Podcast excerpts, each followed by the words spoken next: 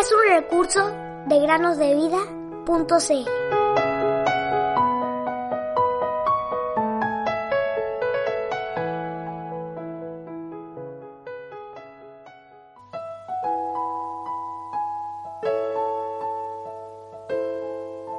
En el día que temo, yo en ti confío.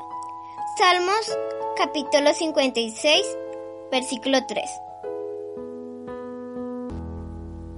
Muy buenos días, queridos niños. Bienvenidos un día más a meditar con nosotros. ¡Cuánta ropa para lavar! se decía una y otra vez la mamá de Axel a medida que ordenaba las habitaciones de sus hijos. Axel era un niño travieso, que junto a sus hermanos jugaban mucho tiempo en el jardín y la mayoría de las veces no tenían mucho cuidado de su ropa. Por lo general, los niños no se fijan en ese tipo de cosas. ¿No les parece, queridos amigos? Ellos juegan, se divierten, lo pasan bien y la ropa pasa a ser algo secundario. Lo cual es entendible, pues son solo niños y jugar está en su propia naturaleza. Pero los papás sí se preocupan de esas cosas, pues tienen que lavar la ropa, quitar las manchas, fregar e incluso comprar ropa nueva si la antigua se ha desgastado al punto de no poder utilizarse más. La mamá de Axel se contentaba tanto cuando por fin la ropa estaba limpia.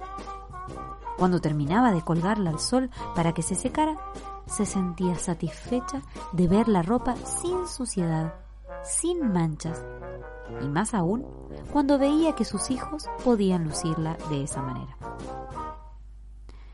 Esto, queridos niños, me hace acordar a cuando en la palabra se habla del pecado. Dios no puede ver el pecado. Sus ojos son muy limpios para verlo. Muy limpios son tus ojos para mirar el mal. Habacuc 1.13. Lamentablemente, el hombre, cuando fue puesto en un huerto de delicias, desobedeció e introdujo el pecado en el mundo. Romanos 5.12. Lo hizo violando el mandato directo de Dios de que no comiese del árbol del conocimiento del bien y del mal. Desde entonces, el hombre quedó sucio, manchado por el pecado. Dios quería el bien del hombre, pero éste prefirió escuchar la voz de la serpiente y hacer su propia voluntad.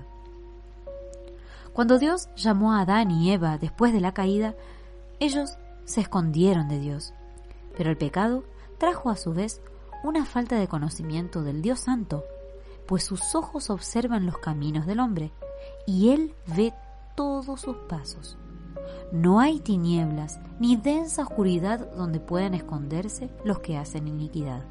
Job 34, 21 y 22. ¿Quién puede esconderse de Dios?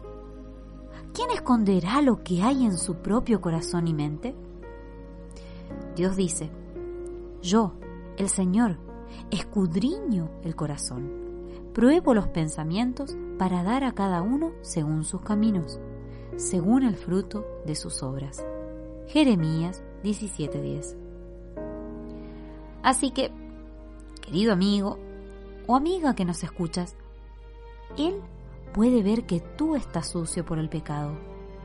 Y además, Él mismo ha provisto el remedio para la enfermedad de tu pecado. Mira lo que escribió uno que se dio cuenta que estuvo sucio y encontró el remedio. Jesucristo nos ama y nos lavó de nuestros pecados con su sangre. Apocalipsis 1:5. Y al igual que Adán y Eva, cuya desnudez fue cubierta por pieles, es decir, por la sangre derramada de una víctima, Dios proveyó en Cristo una vestimenta más blanca que la nieve. Si no quieres estar más sucio a los ojos de Dios, ven a Cristo, pues Él te ofrece redención por su sangre, el perdón de pecados. Voy siempre